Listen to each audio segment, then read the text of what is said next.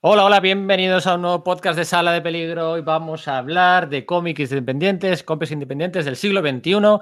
Vamos a recuperar nuestro formato del top 21, top 20. Los tops nos encantan aquí en Sala de Peligro. Ya empezábamos por el mes de abril y de mayo, empezamos a hacer aquellos tops, ¿no? Con la, la, la, las 52 personalidades más importantes de la historia de DC. Luego hicimos el top 21 de cómics Marvel en este siglo, el top 21 de DC Comics en este siglo. Y hoy, bueno, pues ya hemos cambiado de década, pero vamos a hacer el top 21 de cómics independientes, de series independientes, mercado norteamericano. Para ello están hoy conmigo Enrique. Hola Enrique, muy buenas tío, ¿qué tal? Hola, muy buenas. Pues qué bonita excusa, tío, para hablar de dos décadas de TV maravillosos que se van a quedar muchos fuera y otros van a dejar un poco con el culete torcido a nuestros oyentes. Ya lo veremos. Hoy ha habido más eh, peleas que el de Marvel y que el de DC para elegir esta Sí, lista. sí. Hola, hola Íñigo, muy buenas tío, ¿qué tal? Hola, ¿qué hay? Y además porque nos ha llegado, nos ha costado incluso ponernos de acuerdo qué es un cómic independiente, qué es elegible, qué no, qué no es elegible, que hemos tenido que buscar unas reglas bastante particulares, como más adelante vamos a explicar. Sí, eso es, eso es. Pero bueno, ha sido, ha sido interesante. Luego lo veremos. Hoy solo vamos a comentar la primera parte, ¿eh? los primeros de la semana siguiente, la que viene, la siguiente posiblemente. Hablaremos del top 10 final. Eh, un top 10 final bastante sólido, justo, justo en el top 5, pero, pero el resto de verdad, bolas curvas, de discusiones, de debates. Hola Sergio, muy buenas, tío, ¿qué tal?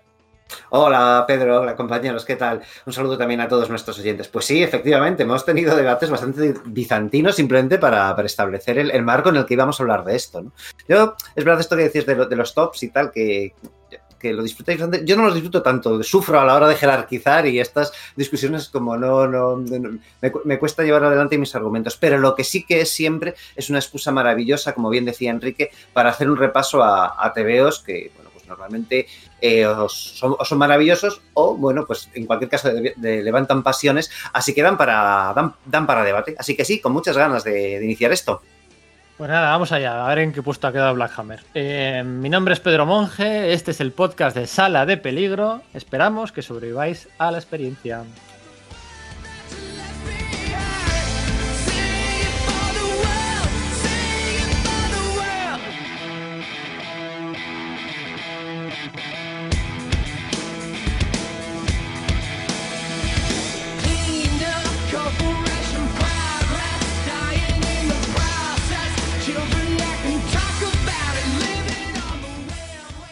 Que sepáis que este es el último podcast que grabamos nosotros cuatro juntos porque hemos discutido demasiado. O sea, hemos discutido eligiendo las 21 mejores series. O sea, hay alguien que le ha cascado.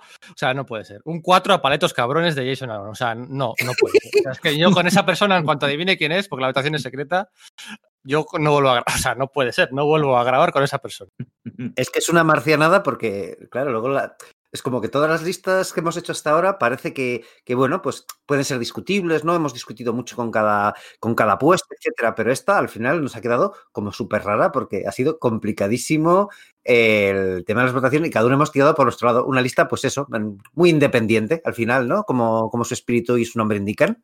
Yo creo que además es importante recalcar las normas que nos hemos autoimpuesto para hacer este programa. Porque, porque son las normas anteriores y, y nuevas, ¿no? Recordemos que hablamos de cómics que hayan pasado de 13, 12 números o más, ¿no? Ah, perdón, 13 números o más, que hayan superado los 12 números, para así evitar quedarnos en pequeñas one-shots o especiales o cosas curiosas, sino hablamos de etapas, ¿no? Etapas largas, que era un poco lo que estábamos buscando en estos, en estos top podcasts. No Sí. simplemente los cuatro números especiales o el, o el evento súper chulo que lo peta en ventas y es muy llamativo, sino Sí.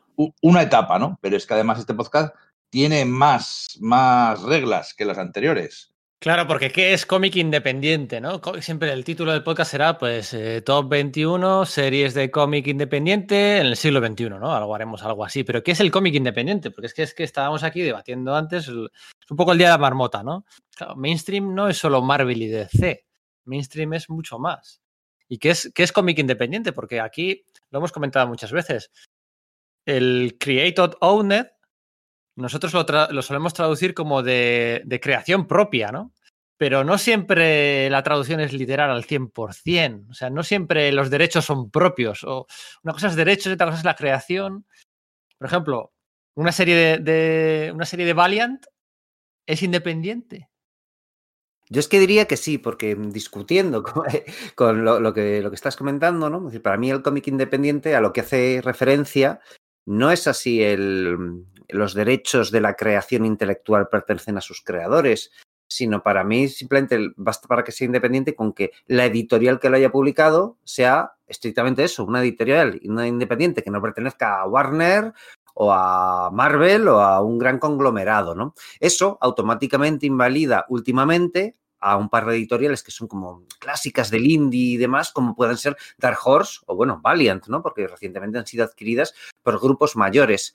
Pero en general, a mí me bastaría con eso. Yo entiendo que, bueno, pues parece que el espíritu indie contravenga la idea de que los derechos pertenezcan a la editorial o, bueno, pues eh, este tipo de cosas. Pero, Claro, pero o- es o que, que- sea, o que sea un cómic muy comercial en el sentido de, venga, pues Claro, son Es que, es que es complicado, ¿no? Porque, porque un guionista superestrella de Marvel y un dibujante que lo peta en DC, hacer un TV, un TV on Image claramente además diseñado pues para lanzar una serie de televisión o vender chorrocientas copias o un tomo de, de seis números que sea, vamos, que sea el bombazo del año, lo podemos considerar, considerar indie.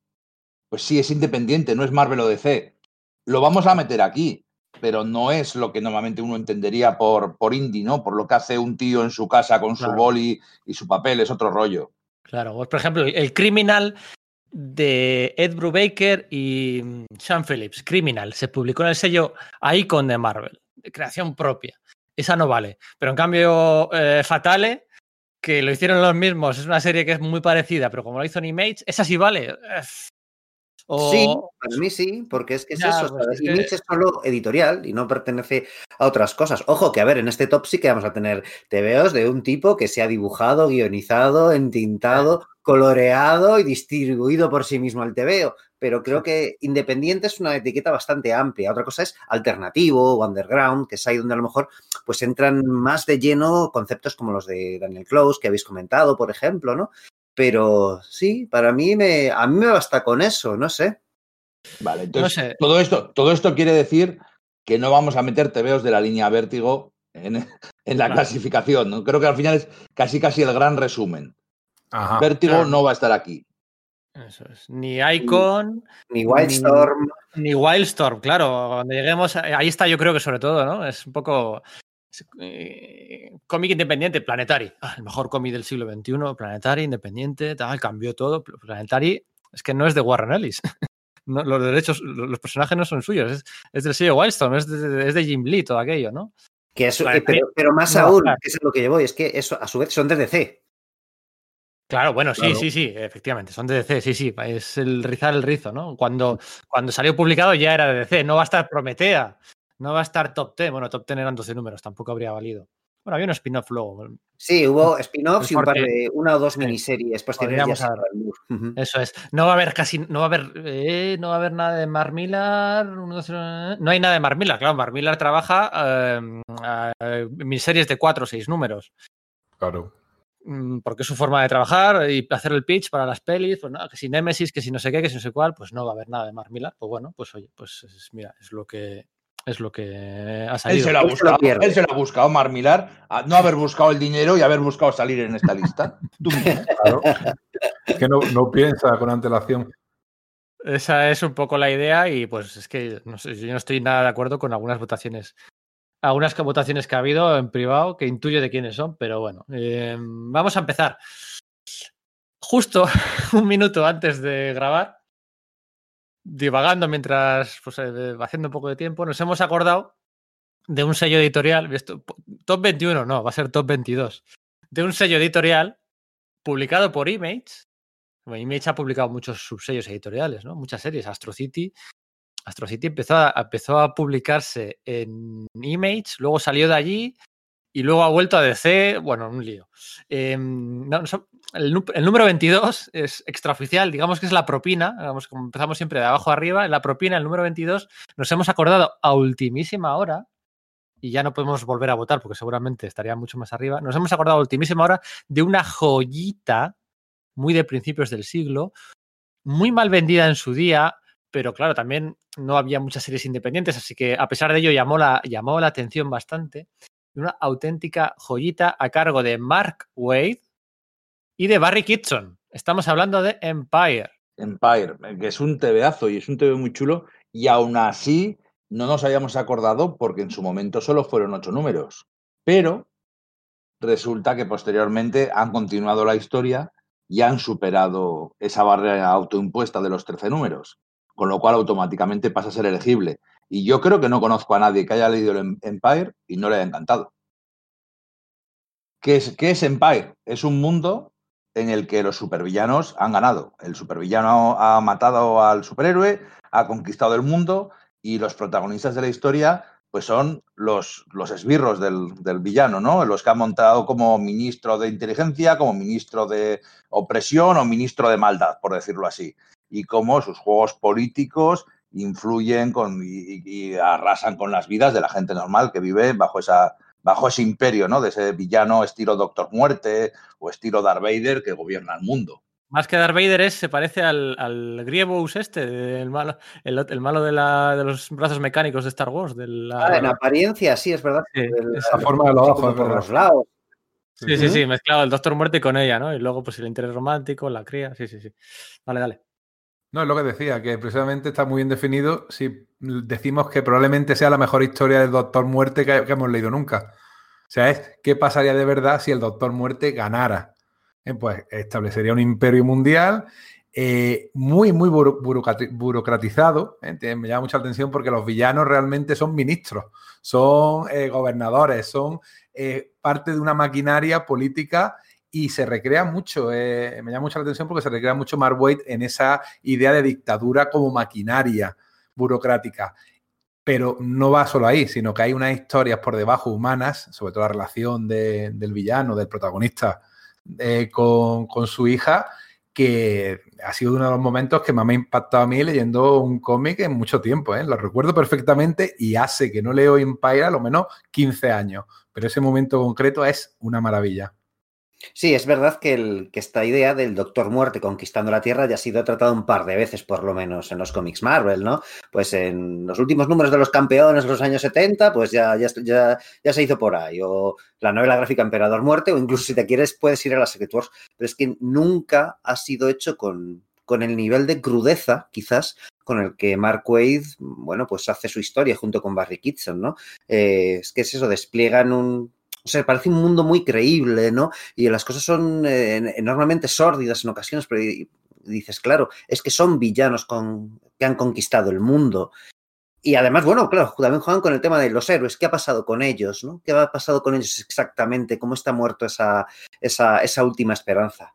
Y no sé, es auténticamente un, un TVAzo. Los ocho primeros números creo que fue, ¿no? Sí. Lo que dijisteis sí. que, que, publicó Gorila y luego fue publicado pues como webcómic y por DC y tal. Y a mí me parece que es una, una lectura imprescindible. Uno de esos TVOs que te demuestran que Mark Waid es un guionista como la copa de un pino, porque solemos tener esa idea de que o sea, como de, de, encasillarle un poco, como hacemos con Kurt Basiek, ¿no? De, no, pues es un guionista muy bueno para eh, superhéroes clásicos. No, no, perdona, es que él puede, puede coger las premisas del cómic superheroico y retorcerlas para hacer algo realmente chungo, como hizo pues con esto, con la, o con Irredimible, ¿no? No sé. Y que luego, ah, Irredimible, mira, yo no, no, ese sí que no lo metería en el top 21, ¿eh? pero Empire uh -huh. sí. Empire y además que, que, tú dices el Barry Kitson, ¿no? Con un estilo de dibujo aséptico, más o menos colorido, que dices que limpio, ¿no? Pero luego le daban por meter unas escenas gore subidas de tono que tú decías, qué guapo, qué, qué, qué, qué sobrada, cuántas traiciones, qué torturas, qué desmembramiento. O sea, estaba verdaderamente eh, creepy por momentos. Había un tío ahí con la, me acuerdo de la imagen aquella de las, de las cabezas detrás en, en las picas. O sea, eh, no vendió mucho porque todo lo de gorila no vendió mucho, eso es cierto. Acordaos que fue una de estos sellitos que salieron a principios de siglo. Es que el cómic independiente también no es el mismo. El cómic independiente en el año 2000, en el año 2010 y en el año 2020. A cambio, o sea, se podría hacer luego podcast sobre la historia editorial, tal, no sé qué. Pero en aquel año 2000 cuando salieron algunas editoriales como, como esta Gorila, eh, ¿os acordáis de Crossgen? Mira, algún día podríamos hacer, yo siempre hemos dicho aquí que nos gustaría hacer un podcast de, de Crossgen con Ruse y con todas aquellas, qué barbaridad, Crossgen, que los, los, los, autores, los autores tenían que trabajar, acordaos, tenían que trabajar en las oficinas, o sea, era un trabajo de oficina. Steve McNiven, Steve McNiven no ha dibujado una serie tantas veces en su vida por, con tantos números en su vida, menos en su etapa de Crossgen, porque tenía que ir a la puta oficina a trabajar. Luego, cuando se fue y se piró a Marvel, como trabajaba jugando a la Play, pues así pasaban las cosas. Bueno, algún día haremos podcast de Crossgen. Y de Gorilla también salieron los dos por aquella época. Y estaban acordados el, el Crimson Plague de George Pérez, el Empire de Mark, Wilson, de Mark Wade y Barry Kitson, el Section Zero de Carl Kessel y Tron Grumet, el, Shock, el Shock Rockets de Kurt Busiek y Stuart Timonen, que salió aquí en España también en su día, y el Telos, este sí que, se, este lo valoramos, el Telos de Todd de Zago y de, y de Mike Weringo, que también otra, otra joyita, mira, este publicado hace poquito por Dolmen, el año pasado. Así que bueno, Gorilla Comics en la propina de este. Ya os digo, si lo hubiéramos votado teniéndolo en mente desde el principio, Empire, top 10. Puede ser, puede ser que hubiera sido el top 10. Si no, hubiera estado muy cerca en cualquier caso. Sí, hubiera estado bien arriba, sí. Fíjate que me ha recordado ahora Irredimible también de Mark que a mí es un TVO que me flipa y que además es de larga duración. Lo que pasa es que no es tan brillante todo el rato, pero el principio y el final son acojonantes. Sí, otro ejemplo de lo bien que trabaja Mark Waid con los tropos del género. ¿eh? Le sabe siempre buscar un poquito más de lo que, de lo que dan el resto de autores. Sí, eso es. Y coge iconos de otras editoriales y les da una vuelta y un grande. También, bueno, el Marway del, del, año 2000 sí que estaba, sí que estaba on fire. A puntito de dejar flash. Bueno, venga, venga. Vamos al puesto 21 que no hemos empezado y ya estamos, y ya estamos aquí divagando. Puesto número 21 para un autor, supongo que habrá uno más que repita, es inevitable. Eh, no tengo ahora un poco la lista en la cabeza, pero sí que habrá uno más que repita. El puesto número uno es para un autor que repite, el puesto número uno es para Paper Girls de Brian Cabauhan y de Cliff Chiang, una serie publicada por Image Comics uh, después del furor del 2012, 2013, 2014 y que acaba de ser publicada en grapa este, bueno, este año no, hay que empezar a hablar ya del año pasado, del 2020, que acabó de ser publicada en 2020 por Planeta Comic, tanto en grapa como en tomo recopilatorio. Eh, han publicado las dos cosas muy seguidas, ¿no? Sí, sí se puede. Cuando se quiere, se puede. Eh, y bueno, Paper Girls, ¿no? Con, con ese, esa mezcla de géneros y subgéneros y de. Um, al final de todas las. El Sota, Caballo y Rey de Bauhan, ¿no? Protagonistas femeninos, eh, giros de tuerca impensables, un poquito de ciencia ficción, muchas referencias culturales. Y bueno, pues yo creo que sí, ¿no? Sí queda para estar entre las 20 o 21 mejores series independientes, 30 números del siglo XXI. ¿Qué os parece, Paper Girls? Sí, o sea, yo creo que sí que da para entrar en este puesto. Es verdad que cuando se vean las ausencias, una vez que hayamos completado el top, pues esto también podrá ser discutible, pero yo no creo que le... Pero efectivamente sí, yo creo que entraría en el 21, pero no creo que, que, le, que le, diese para más, ¿no? Porque, jo, tiene un gran dibujo de Cliff Chang y Bogan siempre, bueno, pues te da algo, ¿no? Y pero quizás eh, la premisa depende demasiado en un principio, eh, que luego ya va a otras cosas, de ese factor de nostalgia ochentera, Stranger Things, los Goonies y tal, aunque luego se va a otro lado y, y, mete giros interesantes, ¿no? A mí me parece que es una serie que está muy bien, pero tampoco para tirar cohetes, así que por mí, estupendo este puesto, sí, del todo. Es una serie muy representativa, efectivamente, de, del autor. El problema que tiene es que en este caso todos los distintos niveles que mete no consigue hilarlos bien al final. Eh, la, esa historia de guerra temporal, él siempre hace un gran fondo, en una gran historia de fondo, pero realmente no es lo que interesa, es lo que hace que los personajes se muevan en ese, en ese fondo. Es lo que le interesa son las relaciones personales, le interesa los personajes, que, lo, lo que hay entre ellos pero aquí lo descuida. Al final, es, esa historia de, una guerra, esa batalla generacional, eh, la idea tan chula, ¿no? Bueno, luego la hemos visto en Tenet, en la película de, de, del año pasado, de el futuro peleándose con el pasado eh, eh, en una guerra temporal.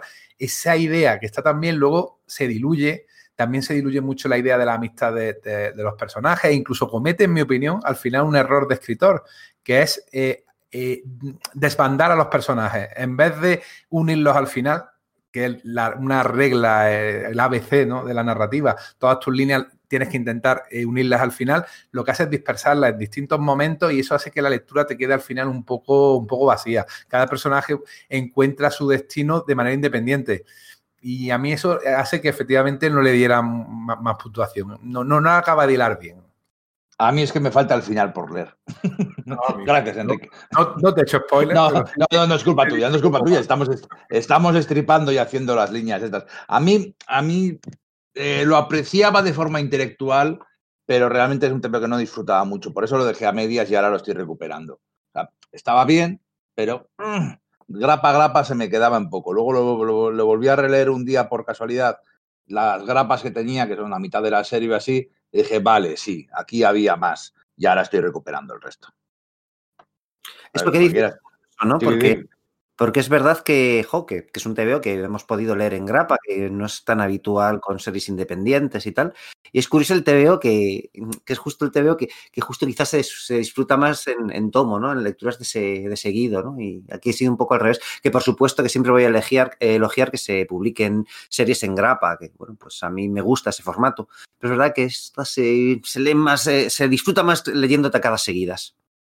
Acordaos el pollo que se montó en su día, ¿no? Cuando cuando, claro, está ambientada en los años 80, ¿no? Y hay un momento en el que un personaje utiliza, insulta, ¿no? Otro llamándole marica, que era un, insulto muy habitual eh, en los 80, mucho más dañino de lo que pueda llegar a ser ahora, incluso, si me apuras, ¿no? Y hubo un boicot tremendo por parte de muchas distribuidoras en Estados Unidos cuando se, cuando se, se supo lo de aquel, lo del cómic, ¿no? y, bueno, pues la verdad es que ese, puntito, ese puntito mm, provocador de alegatos políticos contra el racismo, inmigración, eh, son muy habituales en la obra de, en la obra de Bauhan, ¿no?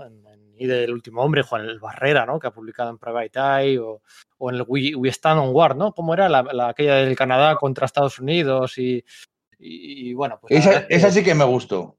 Esa sí. que me flipó, que ojalá hubieran sido más de cuatro números, porque había, yo creo que había muchísimo de lo que tirar ahí, un montón de, de lana que cardar en esa historia. Y fíjate que el, nuevo estilo de Steven Scrooge no me gustó tanto como el antiguo, que sigue siendo pues, muy, muy bueno, ¿no? Pero a pesar de eso, es una, una miniserie que me gustó mucho. Y bueno, pues también protagonistas femeninas, ¿no? Que también es muy, muy habitual en Bauja, ¿no? Mística, Marvel, el, agente 355 Needle Asman, Nico Monroe, Molly Hayes, Carolina, Gertrude, ¿no? En los Runaways. En el We Stand on War, mismamente, también tiene una protagonista femenina. En Saga, pues ahí van mitad mitad. Y bueno, pues aquí son cuatro, además cuatro excesivamente compartimentadas, ¿no? Cada una cumple un... Pero bueno, funciona, funciona guay. Paper la verdad es que funciona bien. Y sobre todo hay una característica común en todos los trabajos de Bauhan, y es que el dibujo es de 10. Y aquí, pues, Cliff Chiang no, no lo va a ser menos. Puesto número 21, Paper Girls de Bauhan y de Cliff Chiang. Vamos al número 20. Fatale. La hemos mencionado en la introducción. El Fatale de Ed Brubaker y de Sean Phillips. Ha habido, bueno, son muchas las obras que ha, que ha hecho Ed Brubaker cuando después de salir de Marvel, ¿no? por ejemplo, me estoy acordando ahora del de Fade Out, el de Velvet, una protagonista femenina, el de Los Junkies de hace un par de años ya. Pero sobre todo el que más destaca, en mi opinión, es Fatale. ¿Por qué está en el puesto número 20? Bueno, pues porque son Ed Brubaker y Son Phillips, que son un grandísimo escritor, un grandísimo dibujante, en plena forma, que además juntos son mejores, haciendo una historia muy bien pensada, muy bien planificada, eh, haciendo lo que ellos hacen siempre, que es un tanto el género noir, pero con un giro. Y esta vez el giro es hacia Lovecraft tiene un giro de horror cósmico, conspiraciones y clanes, ah, clanes, bueno, eh, cultos innombrables que, impregna todo, el mal rollo que, que, trasluce toda la obra, pues que le da un, punto más, ¿no? Un punto que, a mucha gente le devuelve loco. El rollo de Lovecraft, eh, es una cosa que tiene muchísimos fans y aquí es que está muy bien hecho. Ese es el, horror cósmico, ese famoso que siempre se dice, del que tanto abusamos y el que más voy a seguir abusando durante mientras diga estas frases, es que lo hace muy bien. Y, además es que coge incluso muchos modismos y muchas cosas de Lovecraft, ¿no? Esos protagonistas masculinos, esa, esa misoginia que presentan, que luego al final vemos que es una misoginia que, solo denigra al que la tiene, ¿no? Desde luego, viendo el final de la historia y viendo los otros puntos de vista, ¿no? Pero gran parte de la historia es una historia muy masculina, en la que la mujer es solamente un objeto de deseo, casi casi, y la perdición de los hombres. Entonces, en ese sentido, tiene mucho con Lovecraft y, por supuesto, con el Noir, que lo maneja a la perfección, ese hombre que se ve metido en unas circunstancias que no puede controlar y que su vida se va irremediablemente por el retrete. Pues bueno, pues son dos, dos expertos en lo suyo haciendo, en, eh, haciendo pues, lo mejor que saben hacer. Yo es que creo que la referencia a Lovecraft, en el fondo, eh, no, es, no está tan imbricada en, la obra en sí misma, ¿no? Es decir, creo que en lo, estético, por ejemplo, ¿no? efectivamente lo que es un elemento sobrenatural y hay cultos y demás, pero no va tanto a decir, vale, pues utilizo no ya simplemente las bestias y, monstruos del escritor de Providence, ¿no? Sino que eh, un poco ese ambiente. Eh, y sin embargo, lo que has comentado, esto de la misoginia, de la mujer fatal, yo creo que eso es, corresponde más al, noir. No, olvidemos que en Lovecraft es que era tan misógino que es que prácticamente no aparecían mujeres siquiera, ¿no? Sin embargo, él, hila muy bien eso con el, con el noir y lo hace moverse, porque efectivamente fatal, ¿no? Te puedes hacer una idea de que va sobre una mujer fatal, efectivamente. De eso se trata, de, ese concepto.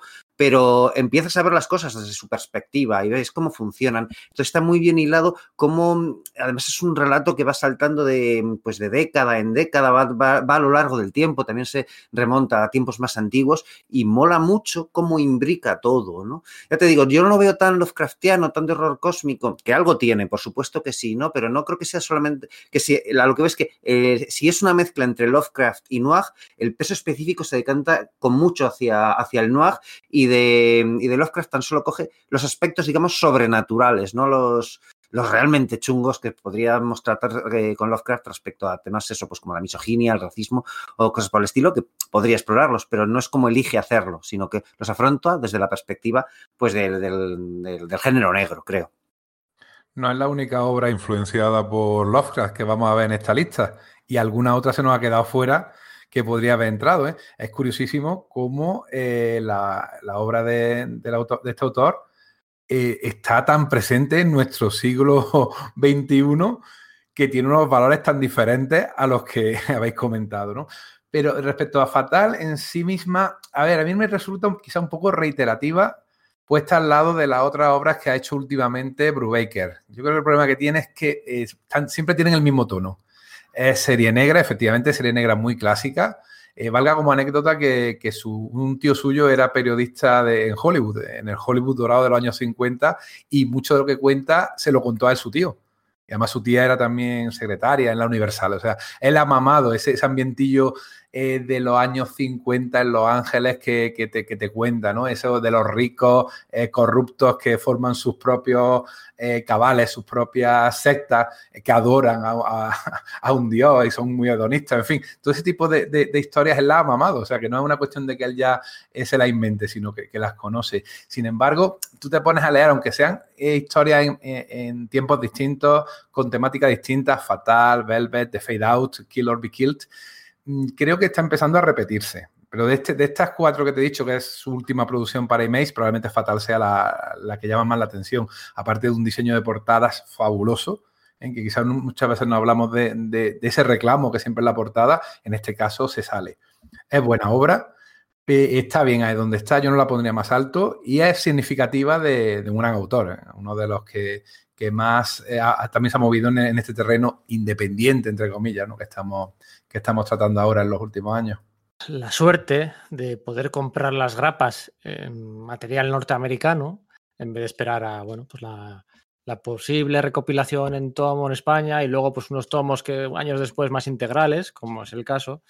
Si compráis las series de Ed Baker en grapa, pues tendréis toda la suerte del mundo porque suelen venir con unos extras, con unos informes, con unos artículos, generalmente pues gente que selecciona a Brubaker y que pilotan del tema en cuestión a tratar en cada, en cada ocasión, que le dan un valor añadido que se pierde aquí, ¿no? Porque luego esos extras no vienen en los, en los tomos, ¿no? De hecho, creo que esos extras tampoco van en los tomos recopilatorios norteamericanos, van solo en la grapa. O sea, es un valor añadido para la grapa. Así que, bueno, cuando se anuncie la próxima serie regular de Sean Phillips y de Ed Brubaker en Estados Unidos, ya sabéis dónde tenéis que hacer vuestra compra de esas grapas. tenéis que comprarlo, como siempre recomendamos en los podcasts de Sala de Peligro, en Radar Comics. En Radar Comics podéis hacer vuestra compra de previews sin, sin, vamos, sin ningún problema de, de, me he olvidado de la serie que estoy siguiendo mes a mes. No, ellos ya te la guardan, ¿no? Si tú haces esta serie mes a mes, con que lo digas una vez ya vale. Eh, quiero subirme a bordo de esto, pero mm, un mes no sale y al mes siguiente sí, no va a haber problema. Eh, te llega con tu backend, con tu bolsita, te llega en 48 horas. Si eres de Madrid, puedes pasar a recogerlo con tu descuento del 5%. En Radar Comics, todas estas cosas las cuidan mogollón traen todos los cómics que, os podéis imaginar. O sea, todo lo que queráis de previews y lo que incluso no está en el previews, os lo van a traer en Radar Comics. Pero el consejo, el briconsejo de hoy es que estas series, también las de Greg Ruca, ¿eh? también las de Greg Ruca vienen con eso. Matt Fraction también, en algunas de las grapas que tengo, también lo ha hecho, no en todas. Pero las de Brubaker y las de Greg Ruca, de verdad, por favor, intentar hacer la compra de las grapas en Radar Comics porque el valor añadido que da a una grapa, ¿no? Que dice, ah, 3,99, bueno, pues eh, merece la pena. Con artículos, con, con, A veces son ficción, fanfic, y otras veces son artículos de rigor, de que contrata él, de gente de esferas de, de conocimiento que se tocan en ese tema tangencialmente, y pues mira, ahí están. Así que sí, o sea, es, es, efectivamente es lo que dices, ¿no? Yo me he estado haciendo Kill or Be Killed en Grapa y es que los artículos que vienen detrás sobre la historia del vigilantismo, ¿no? Como fenómeno, el tema de la gente tomándose la justicia por su mano en Estados Unidos, hay varios artículos que es que son realmente brillantes y que no tienes otra forma de acceder a, a ellos, ¿no? Yo entiendo, bueno, pues claro, y es el tener el tomo con toda la obra, eh, tal y además, tal y como se edita aquí en, en España, además, es, como, comprendo que que sea, normalmente a, a Drew Baker y a Son Phillips se le dedica un tomo en tapa, tomos en tapadura muy chulos. Pero, ojo, de verdad que sí, que la grapa de estos dos tíos merece mucho la pena, merece mucho la pena por la cantidad de información que tienes. Luego, el, disfrute es, es, mayor, es mucho mayor de ese modo. Y bueno, pues el ratio de, de, pasta, ¿no? Al final, calidad, calidad, cantidad o precio por página, esto es mucho mejor, porque luego te tiras ahí minutos y minutos leyendo todos esos artículos y disfrutándolos. Así que, bueno, pues eh, en esas estamos. Venga, vamos a pasar al puesto 19. El puesto 19 es una serie que es independiente en origen, aunque luego ha estado en no una, sino las dos grandes mayors, porque, bueno, es de creación propia del autor y se la ha llevado cuando ha estado en Marvel y se la ha llevado, aunque, bueno, no ha salido todavía nada, cuando ha estado en DC. Eh, con estas pistas igual es suficiente para algunos descubrir cuál es. Estamos hablando de Powers, de Brian Michael Bendis, y de su gran amigo, grandísimo amigo, Michael Avon Oemin. ¿Por qué está Powers en el puesto 19? Powers, el de mi amigo Bendis. Pues está porque se lo merece. Eh, mira, esta sí que es una serie independiente. Recordad este momento, por favor, recordad este momento. No, de verdad, se lo merece. Este, esta sí que es una serie independiente. Aquí un desconocido Bendis y su colega Oeming, también prácticamente desconocidos, juegan a hacer una historia de, también de género negro, pero bueno, una historia policíaca eh, en un mundo con superhéroes. Sobre los policías que investigan asesinatos y crímenes relacionados con superhéroes y, y le da un, un, trasfondo, una temática, una narrativa mucho más realista. O sea, no, no juega con las reglas de los cómics de superhéroes, no cuenta las historias como las cuestan los superhéroes, sino cuentan las historias como las, como las investigaciones policíacas. No tiene mucho más que ver con CSI que con cualquier TVO de los Vengadores. Sí, yo creo que, vamos, que estoy muy de acuerdo con lo que dices, porque efectivamente Bendis en este terreno en el que se desenvuelve un poco a su bola es donde mejor funciona, ¿no? De hecho, creo que quizás los problemas en la serie, para mí, ¿no? Vienen cuando, cuando esta, esta serie noir, en la que sí tienes un personaje que en el pasado ha sido un superhéroe, ¿no? Quizás cuando empieza a desarrollar en demasía ese pasado y a pesar de que la saga es muy chula, ¿no? Cuando te cuenta la historia de todo ese mundo y cómo ese personaje ha estado pasando de un sitio a otro y cómo además, bueno, pues la, a veces la estética de las portadas va cambiando de género para adecuarse a, al periodo que van a, que van a tratar en ese, en ese episodio, eh, es quizás donde a lo mejor chirría un poquito más, ¿no? Pero todo el tema de lo que son los casos, la, las consecuencias que tendría la existencia de seres tan sumamente poderosos como y uniformados y que se toman la justicia por su lado, cómo, cómo interactuaría con, con, la justicia real, con el, con el mundo mundano en el que vivimos, creo que es ahí donde realmente funciona muy bien, ¿no? Con pequeños inventos que normalmente dices, va, pues anuladores de poderes, ¿no? Es una cosa de la que prácticamente nos olvidamos que existen los TVs de superhéroes porque es básicamente un Deus Ex Machina y sin embargo, pues aquí es una cosa muy importante para edificar su mundo y las consecuencias posteriores que tiene, ¿no? Utiliza mucho, bueno, pues sus, eh, pues los tics y los talks de Bendis, de estos diálogos de, bueno, pues digamos, quizás un tanto entrecortados, estas dobles páginas con muchas caras repitiéndose y tal, pero aquí fue donde lo hizo por primera vez y se convierte en un recurso propio de la serie que creo que da muy buen resultado. En sus 98 números, Bendis va cogiendo confianza, va de lo particular, de lo que él conoce. Él venía de hacer cómics de serie negra, cómics policíaco, Torso, Jinx. Eh, ese es uno de sus primeros intentos realmente en hacer cómics de superhéroes. Él intentó no meterse de primeras en ese mundo porque pensaba que estaba muy saturado y efectivamente es así. Así que se metió en el segundo género que en aquella época, gracias sobre todo al Sin City de, de Frank Miller, estaba de moda, que era el género negro, el género policíaco. Eh, y hace una mezclita entre los dos géneros, pero poco a poco, a medida también que él va cogiendo confianza o tablas en, Marvel, va yendo de lo particular a lo general. Se empieza con casos policíacos de asesinato y acaba con historias eso, cósmicas en los que aparecen dioses extraterrestres, eh, Green Lantern o algo parecido, eh, superhéroes que son capaces de destruir la Tierra, como, te descuide, como no consigas desactivar esa amenaza, eh, poco a poco va aumentando lo que llamamos el scope, ¿no? en, definitiva. Y no le da miedo ¿eh? alterar el status quo de los personajes. Él va, coger, los protagonistas de una pareja de policías, eh, Walker y Dena, Dena Pilgrim, que, son es la típica pareja de policías que en principio se llevan muy mal, que luego poco a poco van cogiendo confianza y van formando grupos, una especie casi de buddy movie, pero rompe esa relación cuando le viene bien, la hace ir y volver, mete personajes nuevos, no le tiembla el pulso en matar personajes. En definitiva, es una serie que merece mucho la pena y que yo la pondría incluso más arriba. ¿eh? Pero bueno, está bien ahí y aparte es una de estas series que fue casi, no pionera, pero sí, podríamos decirlo, la primera ola de series adaptadas a, televisión. Tuvo una serie que duró un par de temporadas, no muy destacable, la verdad, pero bueno, ahí estaba, ahí estaba la idea de que todas estas series, no creo que fuera su idea en principio, pero que todas estas series independientes podían tener su traslación o a serie de, televisión o, a película. ¿Qué se estrenó? Esto se estrenó en PlayStation o canal de estos eh, bola curva o algo así. Sí, sí, PlayStation. Pues sí, es verdad. PlayStation, ¿no? Sí, sí. Es verdad, no me acordaba. algo así. Eh, creo que no habéis utilizado la palabra noir al hablar de Powers, eh, lo cual, bueno, tiene mucho mérito. Y sí, efectivamente, es antes de The Voice, de Garcenis, pero también es anterior al Ecstatics de Peter Milligan y Mike Alred, que juega en una liga distinta, pero hay muchas similitudes que se pueden trazar por ahí. ¿eh? Y lo que es es contemporáneo con el top ten de Alan Moore, porque de hecho cuando Bendis se plantea hacer estas... ¿eh? Y con Gotham Central. Eso es, pero digamos que a lo que iba es a la anécdota de que Bendis empezó a desarrollar esta serie con Oeming, ¿no? que no, tampoco hemos destacado la labor de Oeming, pero creo que ese rollo un poco cartoon, un poco acercándose al estilo de, que aunque Bruce Timm sea quizás mejor artista y tal, pero sí que se acercaba al estilo de, de Bruce Timm en la serie de animación de Batman, lo cual le daba un sabor muy concretito a la, a la serie cuando empezaron a desarrollarla, llevaban tres números hechos y de repente escucharon que Alan Moore iba a hacer una serie de superhéroes y policía y estuvieron a punto de no sacarla diciendo es que si lo va a hacer Alan Moore, que esto no va a ser totalmente reiterativo. Al final lo hicieron y efectivamente, bueno, pues eh, se dieron cuenta de que podían hacerlo porque eh, la, idea de Alan Moore era superhéroes haciendo de policías, ¿no? Entonces había suficientes diferencias. Y vaya, se agradece porque efectivamente son dos enfoques muy distintos, pero que aportaron mogollón de frescura en ese momento, ¿no?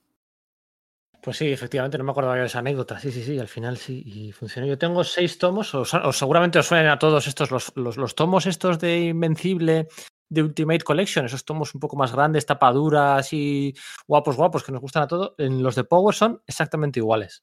Creo que se llaman Definitive Collection en vez de Ultimate Collection, pero yo son, bueno, los estoy viendo aquí desde la otra punta de la casa. Tengo uno, dos, tres, cuatro, cinco, seis tomos de esos. Una cosa que hace muy bien Bendis en esos tuteos es que no sabes, eh, juega mucho con la narrativa. ¿eh? Mira, eso que decíamos que hace a veces Hickman, aquí no sabes cuándo una historia va a acabar, cuándo va a seguir, cuándo un número va a dedicarse solo a una anécdota y a, una conversación, como quien dice, y luego la historia va a ser de seis partes o de ocho o de las que le hagan falta, ¿no? Eh, juega mucho con, con el formato para, para volverte un poco loco y que no sepas qué esperar. Pues sí, así que nada, a ver, a ver esta etapa de Endis en DC, que ya por los dos años, a ver si realmente acaban sacando más contenido de Powers, porque bueno, han sacado que si el cover, que si el no sé qué, así en el sello Jinx World, pero todavía no han sacado nada de Powers. Venga, vamos a pasar al número siguiente, que nos estamos enrollando. Vamos a pasar al número 18, es una serie también de esta jornada de la Image 2.0, 3.0 me gusta llamar a mí, pero bueno, la, del 2.0, la de Eric Stephenson con con pues aquel boom, ¿no? Que si Saga, que si Sex Criminals, con no sé qué, no sé cuál. Y hemos elegido The Wicked más The Divine, la serie de Kieron Gillen, de Jamie McKelvey y de Dan Close, ¿no? Um, ¿Por qué? ¿Por qué hemos elegido The Wicked más The Divine, no? Kieron Gillen siempre queriendo escapar de la sombra de Neil Gaiman, pero al final todo lo que acaba haciendo, eh, si no se parece a cosas de Neil Gaiman, se acaba pareciendo a cosas de Alan Moore. ¿Por qué hemos elegido a The Wicked más The Divine? Quizás porque sea uno de los cómics más representativos de los últimos años, en tanto a tono, temática, eh, manera de contar, eh, toda, toda una serie de, cómics que ha habido muy, muy, muy, muy metidos en su, en su mundo, muy millennial, en definitiva, si me permitís esa palabra, que, no me gusta mucho usarla, pero, pero yo creo que, que aquí sí le pega. habla sobre la fama, la fortuna, el hecho de ser, de ser un ídolo, el hecho de ser una estrella, lo mezcla con, dioses, pero además unos dioses un poco, un poco extraños. No, no coge panteones así muy conocidos, o por lo menos dioses de, los más conocidos, ni Zeus, ni, ni, Odín, ni Thor, sino dioses de, tercera o cuarta categoría. También mete, no sé, Lucifer. Es un poco extraña la elección que hay. Bueno, la, la premisa yo creo que todo el mundo la conoce. Se trata de que cada 90 años aparecen una serie de seres divinos que consiguen poderes, eh, gente normal que consigue poderes, se convierte en seres divinos, pero solamente pueden vivir un par de años. Entonces, es la idea de vive rápido, muere joven y deja un bonito cadáver. Pero detrás además hay una historia que tiene que ver con el fin del mundo, un poco de milenarismo. Es una mezcla bastante curiosa. A veces se pierde un poquillo en sí misma, en los personajes en la idea de, que son demasiado reconcentrados en sí mismos, ¿no? Eh, muchas veces no entiendes tampoco por qué se, se comportan como se comporta o las reacciones que tienen. Aunque yo creo que eso está hecho a propósito. Como diciéndote, bueno, esta gente se porta así, estos famosos, eh, al fin y al cabo la, imagen física de, estos personajes empieza a rascar un poquito y te sale Rihanna, te sale Drake, te sale eh, Beyoncé, están modelados a partir de estas estrellas del pop. Y, estos personajes, tú dices, esta gente que está tan, tan, tan arriba en otro mundo, se comportan de un modo distinto, piensan de un modo distinto, luego reaccionan de un modo distinto y se nos escapa como, por qué se mueven como se mueven, por qué hacen lo que hacen. Eso quizás sea lo que a veces a mí me echa, a mí me echa de la serie. Sin embargo, me gusta mucho, ¿eh? Y siempre estoy esperando el siguiente tomo para retomar, a ver qué me cuenta, a ver a dónde llega, porque todavía esta serie tiene la cualidad de que no sé a dónde quiera llegar. Y en positivo, en positivo, quiero decir. En positivo porque digo, a ver, si me sorprende. Y espero que me sorprenda para bien, porque también es verdad que muchas de las series independientes que seguimos al final suelen tener unos finales un poco decepcionantes. Espero que Karen Gillen, que Gillen, que a mí me gusta mucho, esta vez no lo haga. Sí, quizás Gillen es lo que dices, ¿no? Un tío con el que, bueno, pues puedes tener bastante fe porque pues su, su trabajo en general ha arrojado resultados como mínimo notables, ¿no? Yo diría de esta serie, pues primero que no solamente Killen, que el cual, bueno, pues, pues por supuesto que me voy a hacer en halagos, ¿no?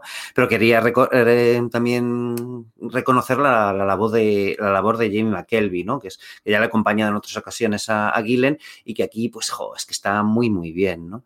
Y luego respecto a lo de los giros y tal que decías, Enrique, eh, decir que, bueno, a mí de hecho lo que me pasó con esta serie es que según la empecé fue como, joder, es que no le veo tanto chiste. Esto no será lo único el único cómico eh, del que diré esto a lo largo de estos, de estos tops, ¿no? No sé, no le no la acabo de ver. Entonces, es, digamos, al final quizás del segundo recopilatorio donde dices, ah, vale, Ah, chato, ya, ya estoy enganchado. Pero no le, Porque efectivamente juega muy bien con lo de los. Eh, de repente el, twist de las cosas, ¿no? No sé.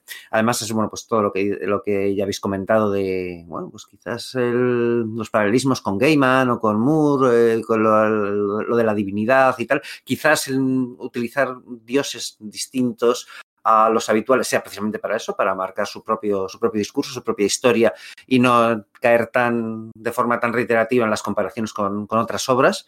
Y vaya, que muy bien, las cosas como son. Yo no, vamos, eh, hace un par de tomos que no la leo y quiero darme el placer de leérmelo ahí de seguido.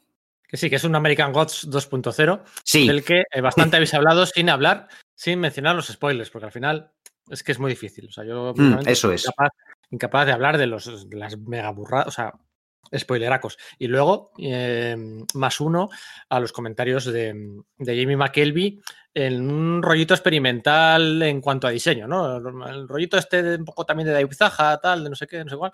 eso Ese es. rollito de jugar con las páginas, con la narrativa, bueno, de 10, ¿eh? y, y no se cansa, ¿eh? El primer tomo es así y el último tomo es así. Así que The Wicked más The Divine, aquí publicado por Norma Editorial, son ya siete tomos, creo, los que se han publicado aquí. Hay uno de los tomos del medio, el cuarto, el quinto, que son unos especiales que salieron por separado, ¿no? En distintas épocas ambientadas de American, uy, American Gods, de The Wicked más The Divine, y creo que quedan un par de tomos más por salir que saldrán, supongo que. Oye, ¿y dónde te los comprarías tú, Pedro, estos tomos, si quisieras ponerte Bueno, al día? ¿dónde me los compro? No, ¿dónde me los compraría? hecho, ¿Dónde me ¿no? Me los compro, como no podía ser de otra manera, en Comics Universal. Todos los tomos y todas las novedades, grapa, manga, tomo recopilatorio, bueno, grapa poca, pero mira, alguna compro. Em, tomo recopilatorio, tapa dura, tal, no sé qué, no sé cuál, todo eso en Comics Universal, ya lo sabéis. Oyentes, en podcast el podcast de Sala de Peligro siempre hacemos nuestras compras en Comics Universal, que es una tienda eh, tanto online como física. La tienda física está en Barcelona, ya son, ya estamos en 2000, en 2021, ya podemos decir que este año son 26 añacos los que Ahí los que llevan- tienen. los que llevan 20 26 años, madre mía. Y luego, pues tienen en Comics Universal, tienen su, su página web donde, bueno, pues desde el resto de España podéis hacer vuestra compra, viene toda la información, te pone disponible, te llegan 24 horas, te llegan 72 horas, te llega no sé qué, el precio, tal, no sé qué.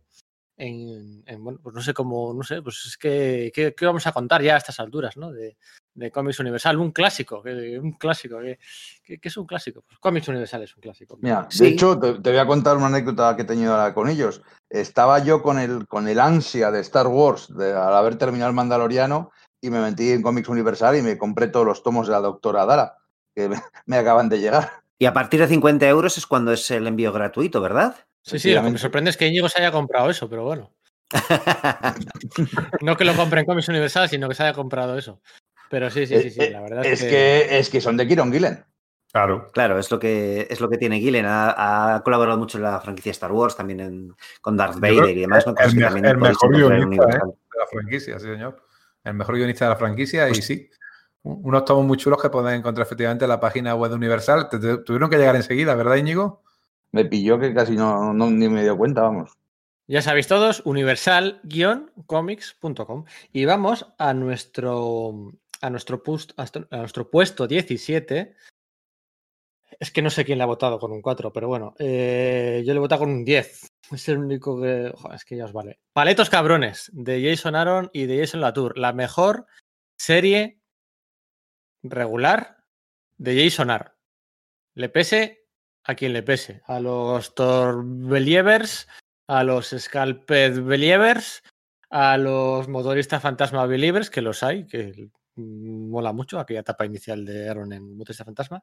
Me da igual, es que la mejor serie con diferencia de, mm, de Jason Aaron es Paletos Cabrones. El en inglés era ya, es que interiorizar la traducción. Como era Southern Bastards. Southern Bastard, sí. Efectivamente, yo es que me compro los tomitos de Planeta. Me, me da rabia que sean en tapa. Yo creo que es lo único que compro en tapa blanda, sí.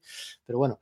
eh, paletos cabrones, en donde, bueno, pues es que, es que podría hablaros de los protagonistas y demás, pero es que el protagonista es el pueblo. O sea, el protagonista es el pueblo corrupto hasta la médula, con, con barbacoas, bates de béisbol, la misa dominical em, religiosa para todo el mundo, con cada uno tirando para un lado, las peleas de bar, el entrenador del equipo de béisbol, que a su vez es el, el medio kimping del pueblo, todos esos servicios, los paletos ahí, todo, o sea, el dibujo de eso en la tour, con las tintas, con el rojo súper primordial, con, con, con ese avance a fuego, súper fuego lento, cuando el plot twist del primer arco argumental que te esperas que el protagonista es el bueno, el que tal, que viene de fuera, y pues igual, igual no acaba siendo así.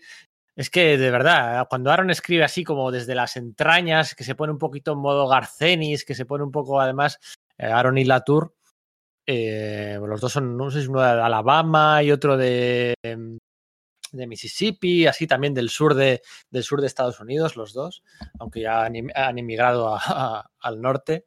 Eh, pero cuando se pone a escribir sobre sus eh, ciudades natales, la, la, ese sur que perdió, ese sur que, que es más pobre, que, que, es todo más... Uf, de verdad es que, eh, bueno, pues es una gran radiografía social de... Es actual, o sea, no, no, no es que está ambientado en los años 70, no, no, no, no. Eh, Paletos Cabrones, publicado aquí en España por, por Planeta. Puedo, no sé puedo, dar fe, puedo dar fe que esos pueblos son así, porque yo he pasado temporadas en Kentucky y en Tennessee y es que es así. Y además con ese componente de peligro, de que el, no es como en nuestros pueblos, que el tonto del pueblo, no, es que ahí el tonto del pueblo te saca una pipa y te, y te vamos, te revienta por menos de nada. O el, el, bar de moteros, el bar de moteros al que vas a jugar al billar, no es como los bares nuestros que están decorados como bares americanos, es que son bares de moteros de verdad. Y hay gente que muere. o sea, no es broma que esos sitios son así, que, que esa gente existe. En sí, cualquier sí, sí. caso. Es, gente cerrada, cerrada a los forasteros, ¿no? Y que ellos abrazan al, al, dios que visitan todos los domingos y que, bueno, pues que se dan a su bola. Yo recuerdo cuando estuve ahí que me fueron a buscar al aeropuerto en, en Dallas. Eh, me fue a buscar mi tío y me dijo, oye, aquí si pillas el coche algún día, que sepas que esto no es como Madrid o como Bilbao o como tal. Aquí no se te ocurra tocar el claxon. Aquí tocas el claxon, el de delante frena la pickup que lleva, se baja, abre la pickup por detrás, te saca el rifle ¿no? y te enfoca. Consejo número uno, nada más llegar al, al, aeropuerto. O sea, mm, para que os hagáis una idea. No, es que esto me pasó una vez tal y lo pasas mal. Joder, no lo vas a pasar mal. Que la costumbre esa española que tenéis de pitar, aquí nada, ¿eh? ni se os ocurra. Y sí, sí, son todo punisher con patas allí.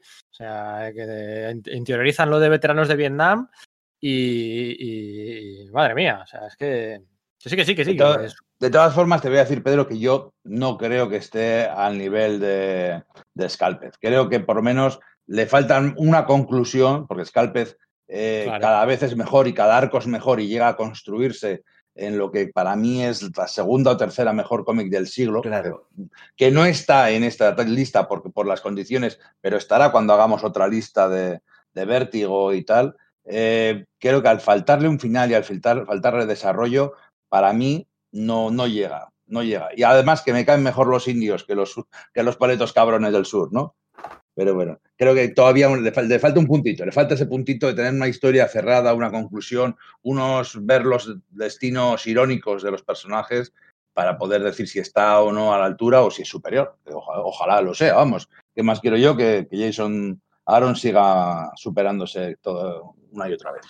Para mí el problema que tiene esta serie es que quizás eh, tiene sus dos pies demasiado hundidos en el costumbrismo. O sea, eso que habéis nombrado que efectivamente cuenta mucho cómo es el ambiente tan extraño para nosotros de esos, de esos estados de, del sur de Estados Unidos.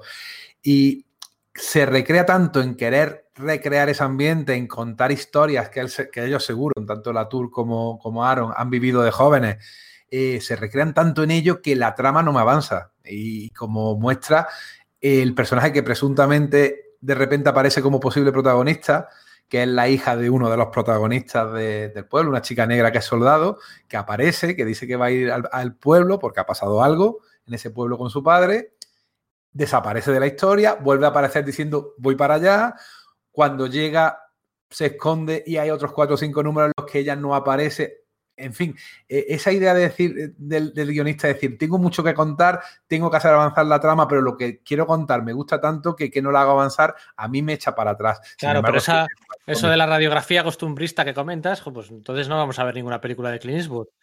Claro, es que al final para mí esto es como ver una peli de Clint Eastwood, ambientada en Crown Country, que es el, que es el pueblo este, y bueno, ya lo decía como empezaba el Frank Underwood, aquel de House of Cards, el Kevin Spacey, decía, yo crecí aquí, en el campo, Biblias, barbacoas y espadas dobladas, espaldas dobladas. Y, y, y Todo se vuelve un poco más tenso en el sur. Pues, pues es que es así, o sea, es, es, es, un decálogo, esto es un decálogo de topicazos del sur de Estados Unidos. Bueno, es que sur de Estados Unidos hay mucho, está Luisiana, Nueva Orleans, el Texas, pero no, no, esto es Alabama, Carolina del Norte, ¿eh?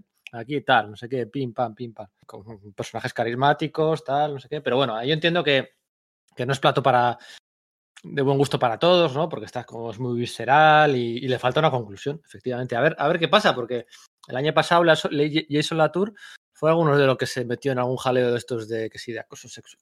O sea, que ah, hubo gente, ¿no? Que dijo, ah, pues Jason Latour, cuando os acordáis, cuando lo de Warren Ellis y con Cameron Stewart. Sí, sí, ocurrió, y, ocurrió a la y, vez, ¿no? Se, se, destapó igual sí, a la vez.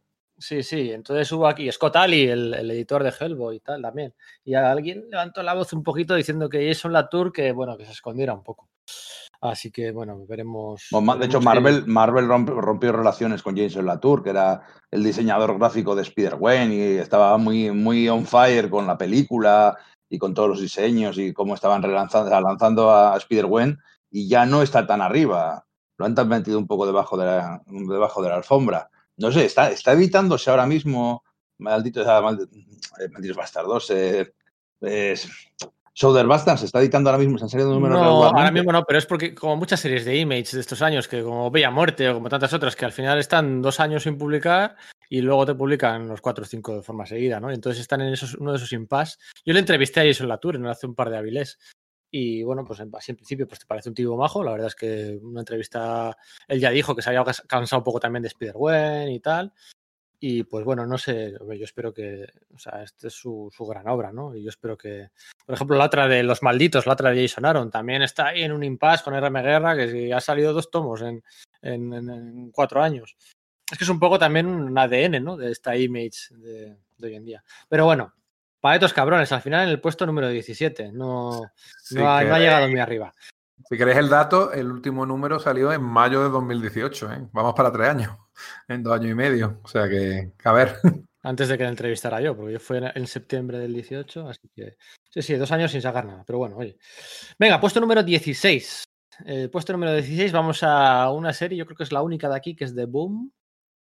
Sí, yo creo que es la única de Boom. Vamos a hablar de Giant Days, que entra en el puesto número 16 de las mejores series independientes del siglo XXI. ¿Por qué? Pues bueno, es, la, ganadora del Eisner a mejor serie de humor y a mejor serie regular del año, para, del año pasado no, ya del anterior, que para sorpresa de muchísima gente, fue la que le quitó el, el, Eisner de mejor serie a Immortal Hulk, fue esta Giant Dates que hizo que, que muchos nos interesáramos por ella, ¿no?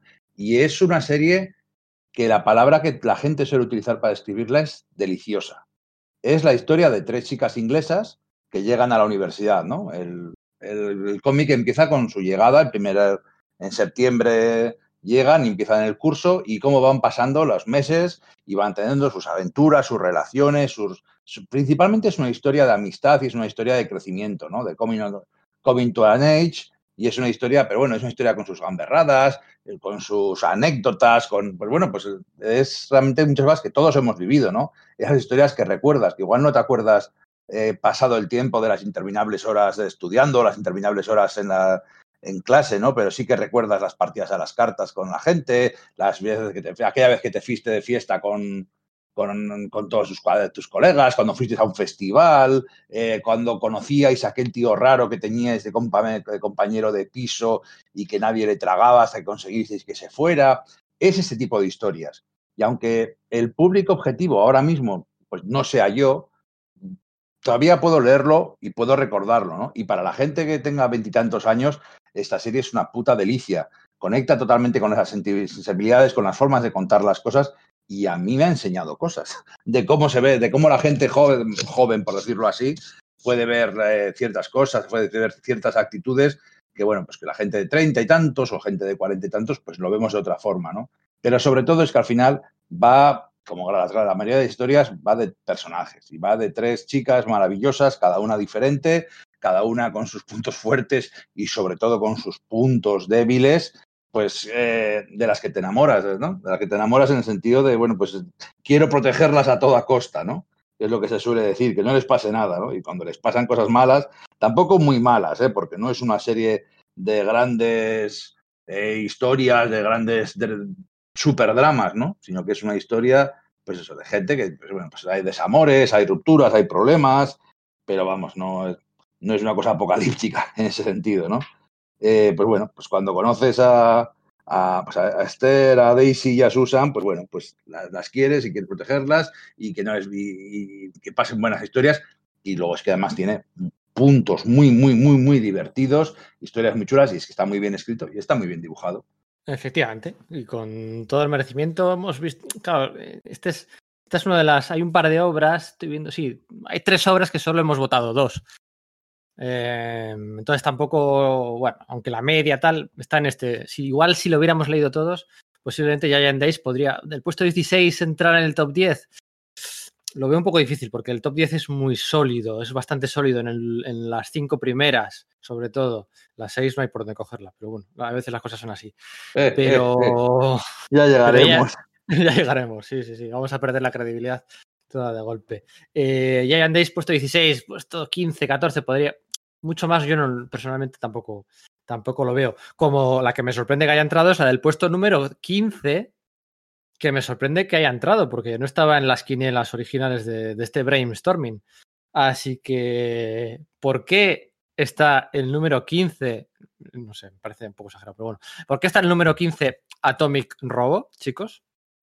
Pues porque Atomic Robo es, es, un TVO que es mucho más allá que lo que siempre se dice de ello, ¿no? El que es como si fuese el Hellboy de la ciencia, ¿no? Es como si dices, venga, pues cojo Hellboy, le despojo de sus elementos sobrenaturales y meto elementos, pues, de, ciencia, ¿no? ¿no? No solo de ciencia ficción, sino hablando de una forma didáctica, constructiva y sobre todo muy entretenida de, pues de elementos de, pues de, la, de la ciencia real. Aparecen eh, personajes eh, históricos como, bueno, pues Nikolai Tesla o Carl Sagan o eh, Neil deGrasse y gente así. Sí, es todo eso, pero es que no es solo eso, ¿no?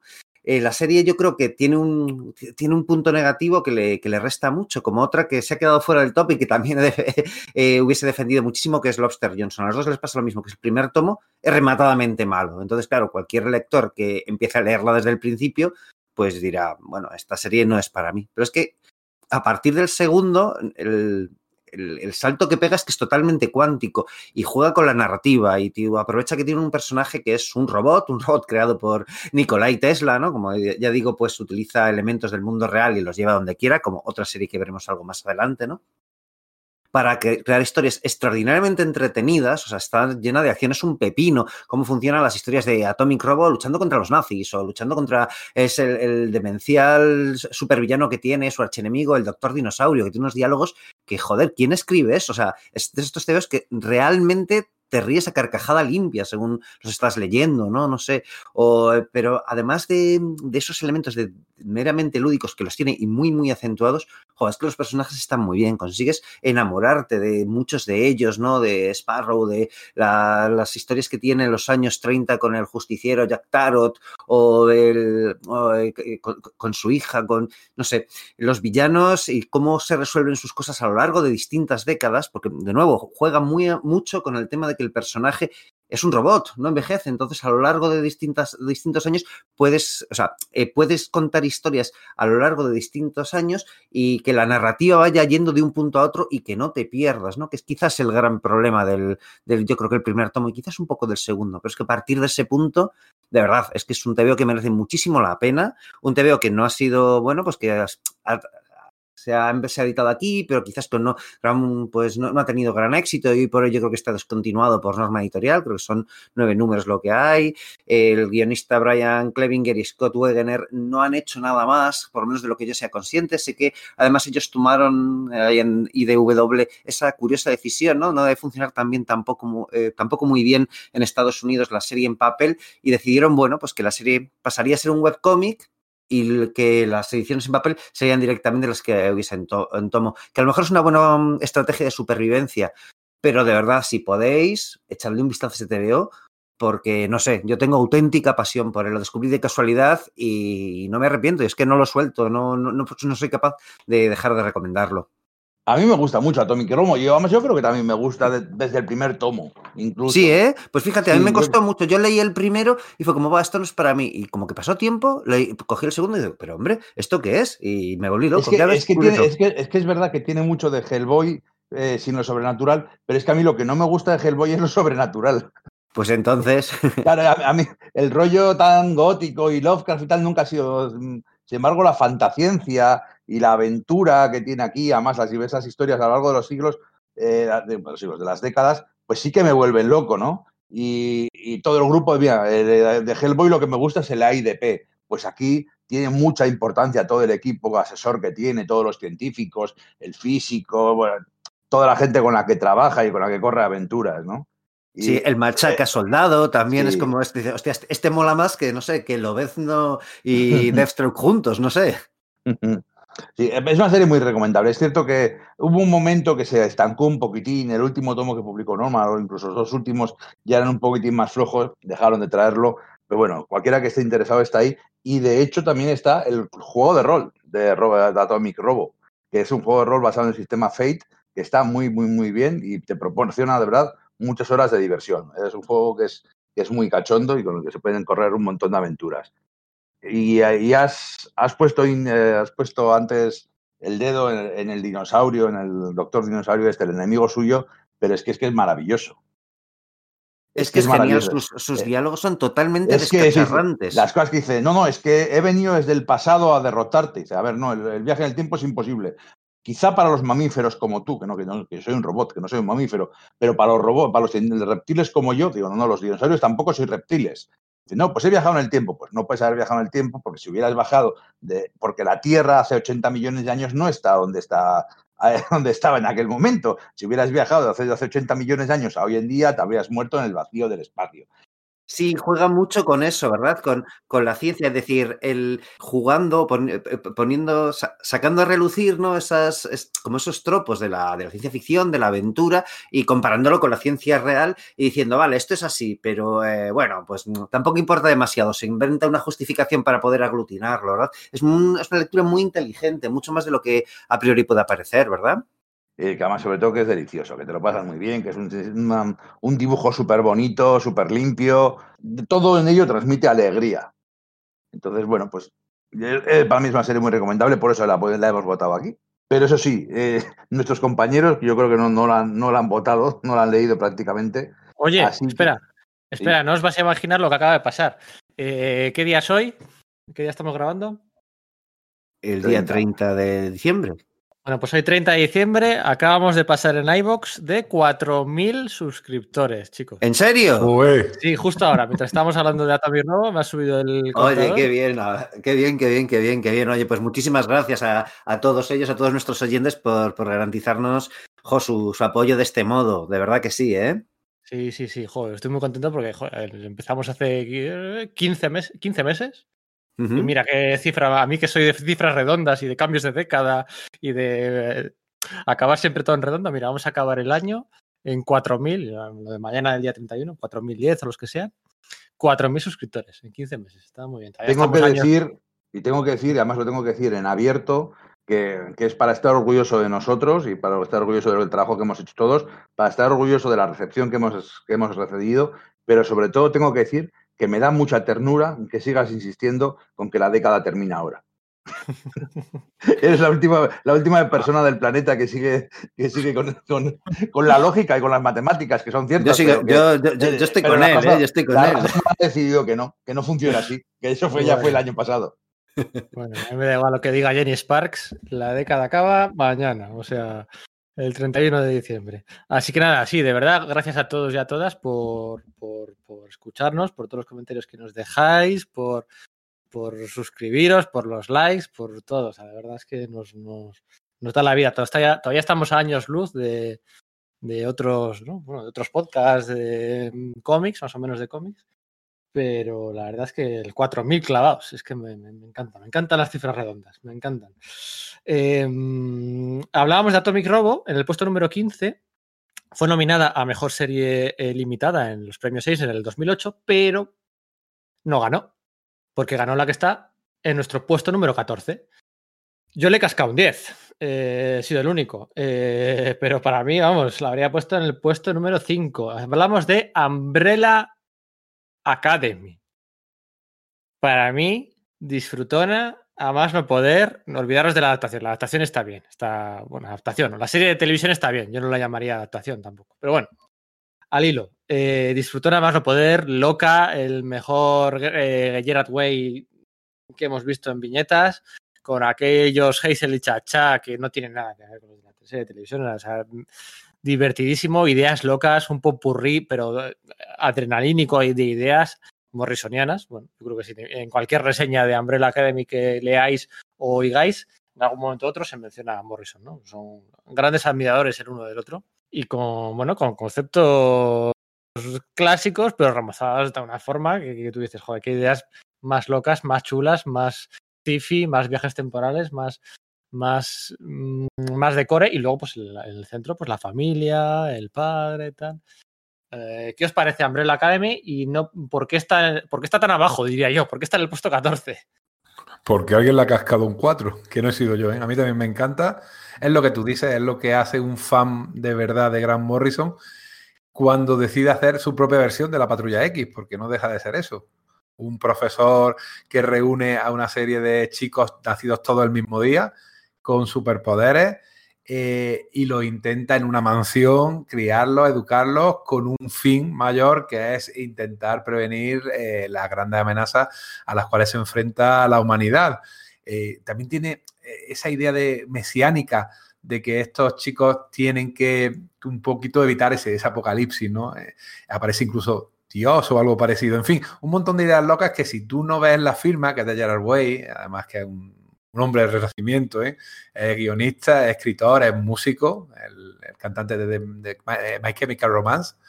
Eh, pues este, este, este autor, eh, si no firmara, tú dirías, no, no, esto lo ha hecho Morrison o alguien que se parece a Morrison con el dibujo, ¿eh? no debemos olvidar el dibujo de Gabriel Bach, ¿eh? Que junto a su hermano Fabián, eso es una maravilla, y su hermano Fabián Moon es otra maravilla. O sea, que dos brasileños, ¿eh? no todos los brasileños son de Odato, ojo, hay dibujantes brasileños que son bueno, maravillosos.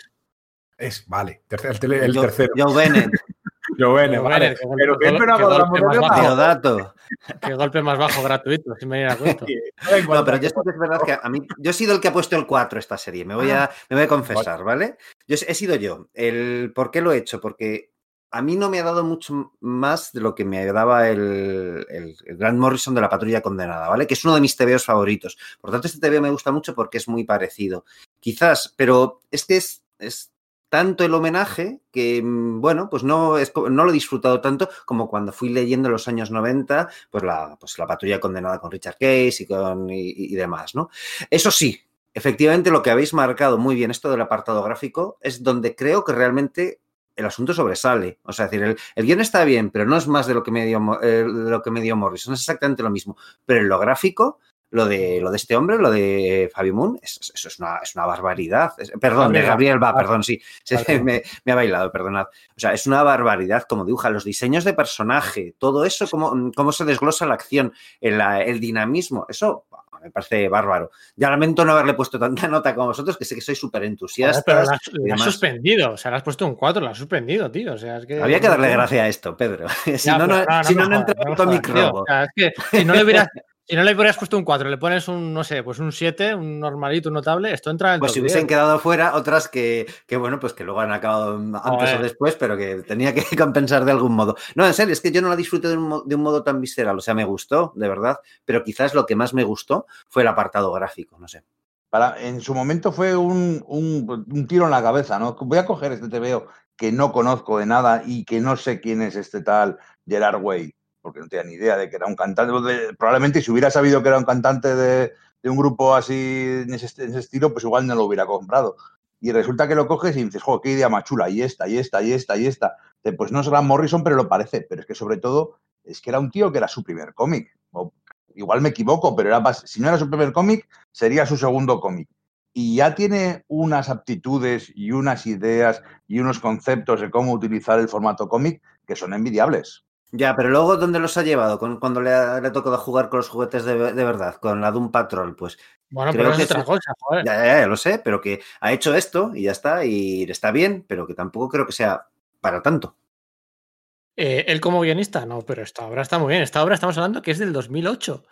Sí, sí, sí, sí, y lo entiendo. Y, y, a, y, a, lo que, y de hecho, lo que dice Íñigo de que quizás si hubiese, si hubiese sabido que era un cantante, no lo hubiese comprado, claro, a mí, para mí eso jugó a su favor, porque yo sí le conocía, es como, uff, ya estamos con un famosete metiéndose a, dibu a, a hacer tebeos. Y fue como, oye, pues lo hace muy bien para esto. Ha conseguido calcar a Morrison, pero de nuevo, para mí, pues es casi un calco, ¿no? Entiendo que es un calco fresco, pero no me da más que eso, no sé cómo decirte. En el guion, digo. No hay manera. Eh, Gabriel va y Gabriel va y Fabio Moon, los dos, han hecho un par de proyectos menores, menores en extensión, que no llegan a los 12 números, pero que son Day Tripper, que es una pasada, auténtica pasada. Barbaridad de obra que te deja el cuerpo eh, frío en varios momentos. Yo me acuerdo ahora mismo, está súper alterado, son what ifs, digamos, no, no hablo más. el cuerpo te lo deja en un par de momentos, uf, uf, uf, uf, uf, que te sientes mal y te da ganas de ir a abrazar a todos tus seres queridos.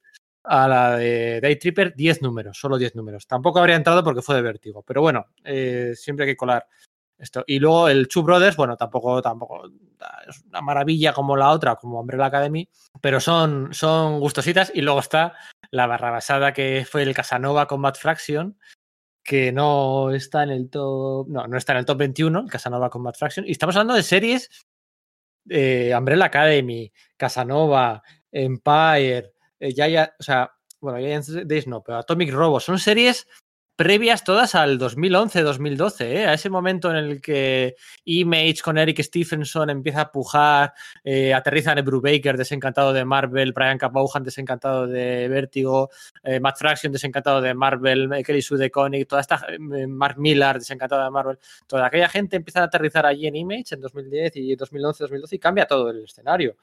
Pero es que estas series de las que estamos hablando son de antes, o sea, ya había eh, brotes verdes, que diría el otro, ¿no? O sea, ya habría, había intentos de hacer cosas verdaderamente independientes en el, mercado, ¿no? Esto, esto es de Dark Horse, no lo hemos dicho, es de Dark Horse. Pero, por ejemplo, Atomic Robo, Umbrella Academy, el, em, Empire, todas estas que hemos mencionado son, bueno, pues de, los 20 años del siglo. No nos hemos concentrado solo en la, en la segunda década. Eh, ¿Querías decir algo? No sé si has dicho algo ya, Enrique, de esto. Sí, yo creo que sí, ¿no? No, no, nada que añadir. Lo habéis dicho todos. Las portadas de, James Dean. Em, venga, vamos a... Y el color de Dave Stewart que es omnipresente y, siempre, siempre lo clava, ¿eh? siempre le da un tono distinto a cada serie. Venga, como en realidad hemos hecho un puesto 22, ahí esa propina, vamos a acabar hoy en el número 12, así dejamos los 11 siguientes para el próximo día. Vamos, nos quedan dos, 13 y 12. Yo con el 13 no estoy de acuerdo del todo con su inclusión. Eh, técnica. Así que bueno, eh, Archer and Armstrong. Esto es una flipada de Sergio. Es una flipada de Sergio. es una flipada mía, así es que. No, ha habido manera, o sea, es que no ha habido manera. No sé, a mí es el TVO Valiant que más me gusta. Mm. Tenía que haber puesto un 1 y así en vez de no poner, no votar, le voto un 1 y le bajo la. Bueno, venga, ¿qué? ¿Por qué está Archer and Armstrong? Eso, eso, hice yo con todos los TVOs de Jeff Lemire para que no salieran. por, eh, por, eso, por eso no está Black Hammer en esta lista, ¿no? Por mi odio desatado a Jeffermeyer, sí, correcto. Ah, mira, no sabía cuál era el motivo. Me había desconcertado un montón que, que no lo fuésemos a encontrar eh, aquí, a, Black Hammer, que es una serie que a mí en su primer tramo me gustó un montón. Pero bueno, a lo que estoy aquí no es a defender Black Hammer, sino a defender Archer y Armstrong, ¿no? Ya sabéis, pues el, el revival de la editorial Valiant de hace, bueno, pues de, esta década que estamos ahora dejando, bueno, que acabamos de dejar, ¿no? Eh, a mí, o decir, todas tienen un nivel de calidad, o casi todas las series de, esta, esa refundación de Valiant están muy bien y esas versiones, digamos, Ultimate, eh, en el sentido de volver a, de, volver a construir la continuidad, de, comer a los personajes en los años 90, funcionan bien. Hay series como la de Exo Manowar que van de menos a más y se convierten en algo maravilloso. Pero, eh, pero Archer y Armstrong es la que es, para mí, increíblemente divertida desde un primer momento, ¿no? Pero no solamente es, por la risa, es por el sentido del entretenimiento, el cómo juega con este tema de las, bueno, pues las sociedades secretas, las conspiraciones, hacia dónde lo lleva, los giros que hay, los momentos en que de repente pega un, pega un frenazo y te, te entran ganas de, o sea, que te, de llorar, o sea, que te, realmente te conmueve, cómo sabe jugar con la comedia, con la tragedia y con la acción de una forma pues tan sumamente maestra, ¿no? Principalmente, bueno, pues, pues Fred Van Lente y Clayton Henry en los, en los dibujos, aunque bueno, también estaba por ahí Manuela Lepachino y, y, Pere Pérez, ¿no? Cosa que, pues oye, tampoco está mal, ¿no? A mí me parece una pasada, una, una, auténtica pasada lo que se marcan aquí con los personajes que, bueno, en el fondo es un, es un encaro, es una serie pues que creó Barry Winsor Smith, un poco pues como de, bueno, pues de propina en, la Valiant de los 90 y hacia dónde los llevan, cómo caracteriza a los dos personajes, lo adorable que es el personaje pues de, de Armstrong, ¿no? Porque Archer es como, venga, pues el, el, adolescente estirado que ha sido criado por una secta eh, y está tratando de salir de eso, pero esa especie de, de Hércules marveliano que es Armstrong, está tratado de una forma, no sé, maestra. Me gusta más que cómo, cómo Van junto con Greg Pak trataron a, al Hércules de Marvel, que eso me gustó mucho en su día. No sé, a mí me parece súper flipante, además con ese juego que tienen con los hermanos inmortales, viajes en el tiempo, cosas por el estilo, no sé, las, las narraciones en diversos momentos. No, a mí me encanta, es un TV que me flipa y que no paro de recomendar, quizás por eso, porque creo que no ha sido suficientemente reconocido, así que pues no puedo evitar, chicos, sacar la, la bandera para, para, decir, oye, prestad atención a esto. No voy a comentar, no voy a comentar nada porque nah, está estoy guay, de acuerdo está con la declaración. Está guay, sí, está guay, pero bueno, son trabajos de encargo, o sea, Son de encargo, pero ese es precisamente el rollo, siendo un trabajo de encargo que sea capaz de ofrecer tal abanico de gemas tan brillantes y de tantos quilates me asombra, no para de asombrarme. Sí, sí, sí, está bien. Un poco, un poco farragoso. Bueno, había que. Las cosas argumentales de cuatro, había que meter muchos conceptos y. Y un poco farragoso el primer arco argumental, lo recuerdo ¿Sí? yo.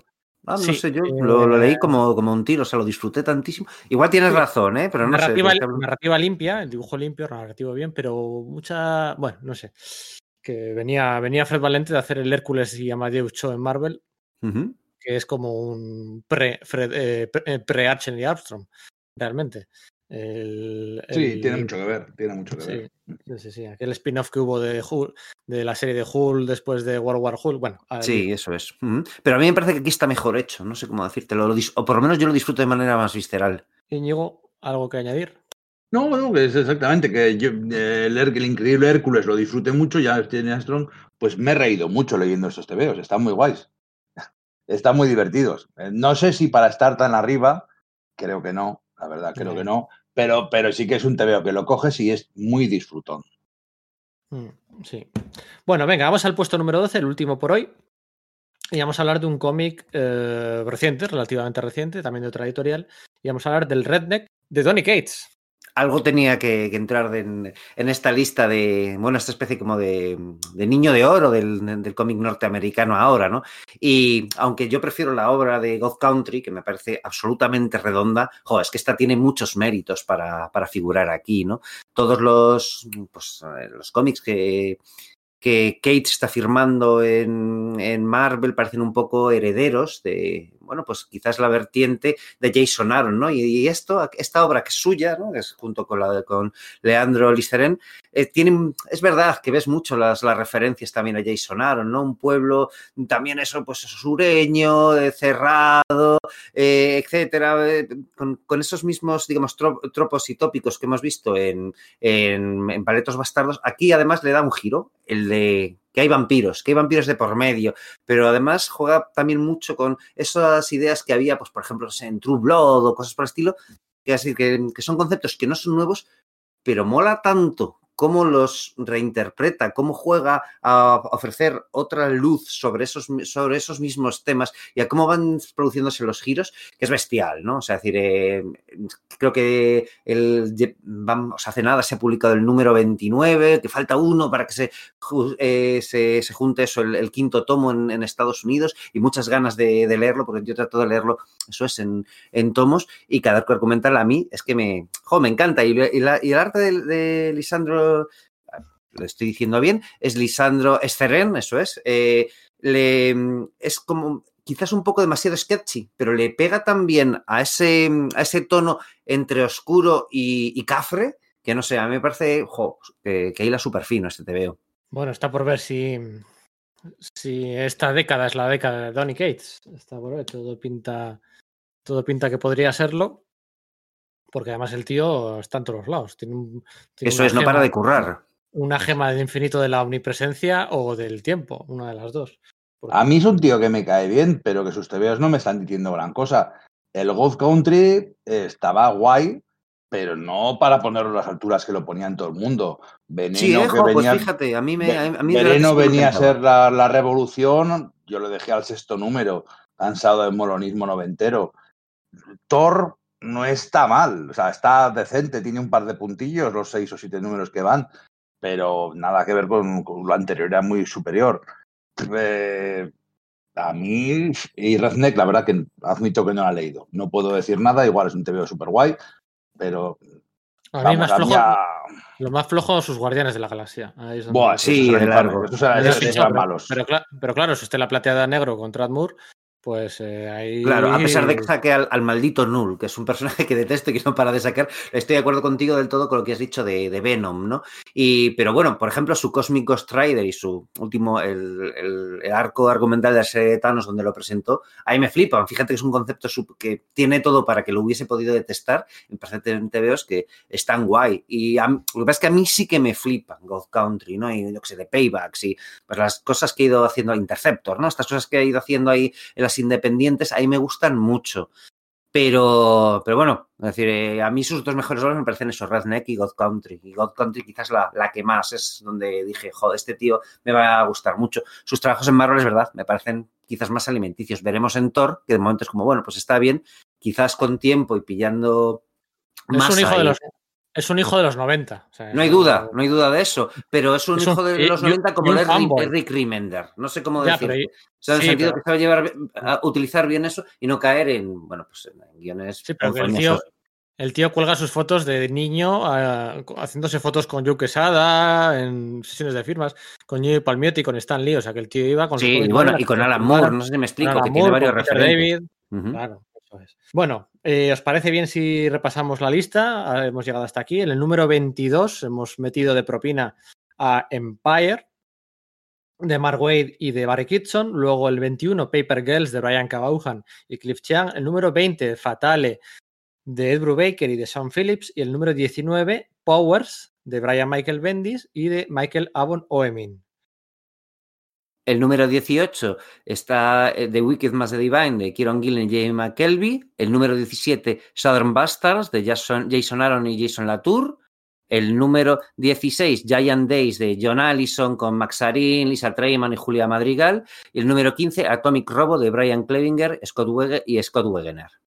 El número 14, la Umbrella Academy de Gabriel Way, de Gabriel Way, de, Gerard. de Way y Basi. El, número 13, el Archomi Armstrong de Fred Van Lente. Y el número 12, el Redneck de Donny Cates. Perfecto. Pues nada, hasta aquí. La semana que viene no vamos a continuar. La semana que viene hay otro podcast distinto. Así que va a haber que esperar un poquito más, un poquito, una gotina, para, bueno, pues para ver cuál hemos metido en nuestro top 10, nuestro top 11 final. Hay bolas curvas de flipar en el del 10 al 6. Y luego del 1 al 5, yo creo que son todos los que están y están todos los que son. hemos dicho que no entran Planetary, Prometea y todos estos de Wilson no pueden entrar, de Vértigo no entran. Así que yo creo que es bastante obvio que los cinco que hay ahí son los que tienen que estar. El orden. Mm, ahí nos vamos a pegar un poco. De todas formas, tengo que decir que este podcast yo creo lo veo mucho más polémico y mucho más opinable que los de Marvel y de DC. Sí, yo creo que aquí es donde más galletazos vamos- eh, nos hemos dado en realidad a la hora de decidir los órdenes, eh, qué cosas se han quedado fuera, qué cosas han, han entrado, pero sobre todo en este tema, en el de este programa en concreto, quizás el de el próximo, los- el, el- el top final, hay algunos elementos que sean discordantes, pero bueno, más o menos estar de acuerdo, pero en este... El- El top 1 de Marvel fue polémico, ¿eh? elegir la, Sí, la- es cierto. el, el puesto 1 de Marvel, o sea, teníamos muy claro el top 5, Sí, pero pero, pero el- como quien dice, de Marvel y DC, de 21 números, 15 los teníamos claros. sí, y luego estábamos cuáles 5 entraban, cuáles 5 no entraban. Ahí estábamos. Pero aquí nos ha salido una lista de 50 que a uno le gusta uno, al otro no le gusta, de, de cada uno de su padre y de su madre. Es que también es normal, hay mucha más dispersión en, esto. Es decir, si, si tiras de Marvel o de DC, es probable que sigas un poco eh, pues los títulos de, o sea, de, su universo, ¿no? Entonces estás- eso, hay más vasos comunicantes entre ellos y, capacidad de informarte e ir rápidamente a qué serie quieres seguir, ¿no? Mientras que el universo indie, pues es que es muy inmenso. Entonces hay muchas series de muchos gustos y de editoriales, hay cosas que has leído, cosas que no. Es mucho más frecuente que no tengas una idea eh, global de todo, el, de todo el panorama y tengas tus faltas y que tengas tus pasiones, porque al final son temáticas que, bueno, pues sí, ir, suelen ir a lo fantástico, pero eso a su vez es muy variado y cada uno tiene sus filias y sus fobias. Pero mira, adelanto que se quedaron fuera cosas como Sex Criminal, como Black Hammer que hemos contado. Adelanto también que se quedaron fuera cosas como Crossed. Eso es. Yo una que voté en el top 5 se ha quedado fuera. O sea, es curioso, ha sido curioso. Alguien votó con Rey. Eh, creo que fue Íñigo y no lo entendí. Porque el concepto este de independiente ha sido, ha sido o sea, de verdad no sé cómo vamos a seguir considerándonos amigos después de preparar estos podcasts. sí, sí, sí, ha habido. Yo, yo os quiero, aunque sepáis menos que yo. Pero ha habido palabras mayores en, los grupos de WhatsApp cuando han salido los resultados, ¿verdad? Sí, sí. Bueno, Enrique, Íñigo y Sergio, nos seguimos escuchando en los podcasts de Sala de Peligro. Chao, chao. Adiós. Un saludo.